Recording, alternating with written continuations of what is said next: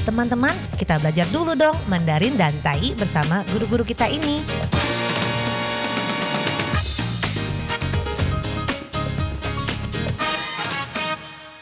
Apa kabar? Tajahau, saya Maria Sukamto. Tajahau, saya Ronald. Tageho, apa kabar? Selamat berjumpa bersama kami berdua, yaitu dalam acara bahasa Mandarin, belajar bahasa Mandarin, Tai atau bahasa Taiwan, Taiyu, Tai, dan juga bahasa Indonesia. Mengapa? Karena Anda bisa mengajak teman-teman belajar bahasa Indonesia di sini, sehingga bisa berkomunikasi satu sama lain dengan Anda. Dan apa kiatnya? Yo, sama mi supaya cepat 快快的学会呢，yaitu kita pelajari dulu pengucapannya, 先学会发音. Ya baiklah, segera kita mempelajari beberapa kata-kata yang sering kita jumpai kalau kita memasak. Memasak 就是做饭,煮饭,烹饪 semuanya adalah memasak. Nah, kita sering menggunakan kecap. Orang Taiwan juga suka menggunakan kecap. Kecap.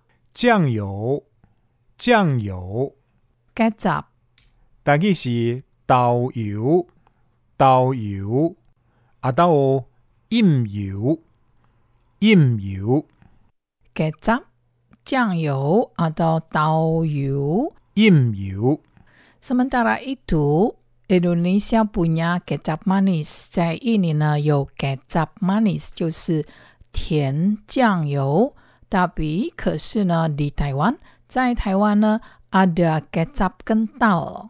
Kecap kental. 这个 kecap kental 呢 ada rasa asin, ada rasa manisnya bercampur. Nah, kecap kental ini dalam Mandarin dan Tainya adalah 酱油膏，酱油膏，大概是豆油膏，豆油膏，酱油膏。酱油tadi kita kenal adalah kecap. di belakangnya ada kau. Biasanya kalau ada kata kau itu biasanya dalam bentuk seperti salep atau sesuatu yang kental. Jadi sesuatu yang kental kita katakan seperti kau. Jadi misalnya kau yao adalah salep. Jadi bisa Anda bayangkan.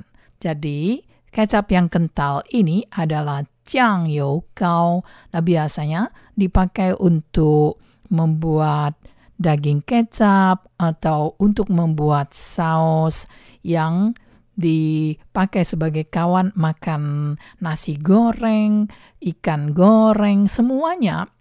Kalau saus misalnya untuk makan chou tofu, tahu bau itu juga menggunakan saus yang dasarnya dari kecap kental. Jadi mereka tidak begitu suka menggunakan kecap asin yang encer, tetapi kalau membuat saus, mereka lebih suka menggunakan kecap kental. Jadi kalau tidak pakai kecap kental, mereka juga mengentalkannya dengan dimasak bersama tepung kanji atau tepung tapioka. Nah, setelah kita mengenal kecap, ada kecap kental, jangyou, hayo jangyou kau, maka ada satu lagi kecap yang juga disukai, kecap saus tiram. 蚝油蚝油， Kecap saus tiram. 大概是乌油，乌油， Sebenarnya saus tiram atau kecap saus tiram ini bukan makanan asli atau bumbu asli masakan Taiwan, tetapi karena ada pengaruh dari luar, sebab saus tiram ini sangat sering dipakai oleh suku Kanton atau Guangdong, tetapi karena sekarang sudah pemerataan, sudah saling pakai memakai, maka kecap saus tiram ini juga sering dipakai untuk masakan Taiwan, menambah aromanya. Nah, tiram di sini adalah hao atau ea. Dan juga dalam masakan Taiwan tidak boleh absen apa? Bawang merah. 红葱头，红葱头， Bawang merah. 大概是红葱头，红葱头， Itulah beberapa bahan. Selalu akan ada bawang merah, lalu kecap kental, 酱油膏, dan juga biasanya masakan-masakan Taiwan sering digoreng dulu, kemudian mungkin baru dikecap. Jadi digoreng, 油炸， 油炸，digoreng.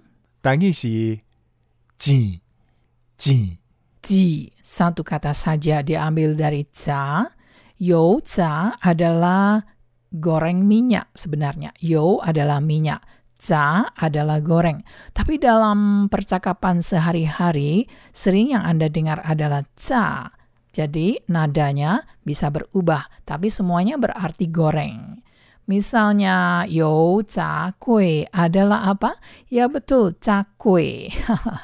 Dan bahan masakan apa lagi ya dalam masakan-masakan Taiwan? Yaitu misalnya yang pernah kita pelajari yaitu kue talam Taiwan, wa kue. Itu pasti ada apa? Ada jamur shiitake kering, jamur kering, 干香菇，干香菇， jamur kering. 等于是 Ta e hiungko, ta e. Tai itu ada yang kering, kan kante. Tapi di Taiwan, karena banyak sekali budidaya jamur sehingga kita bisa membeli jamur yang segar. Tetapi sebenarnya ada perbedaan, yo capieo, kalau kita menggunakan jamur kering kemudian direndam dalam air hangat agar mengembang, itu lebih harum masakannya. Jadi kalau Anda menggunakan jamur segar, tidak harum. Jadi tergantung. Kalau Anda ingin mengoseng jamur segar, bisa dipakai sebagai sayur-sayuran biasa.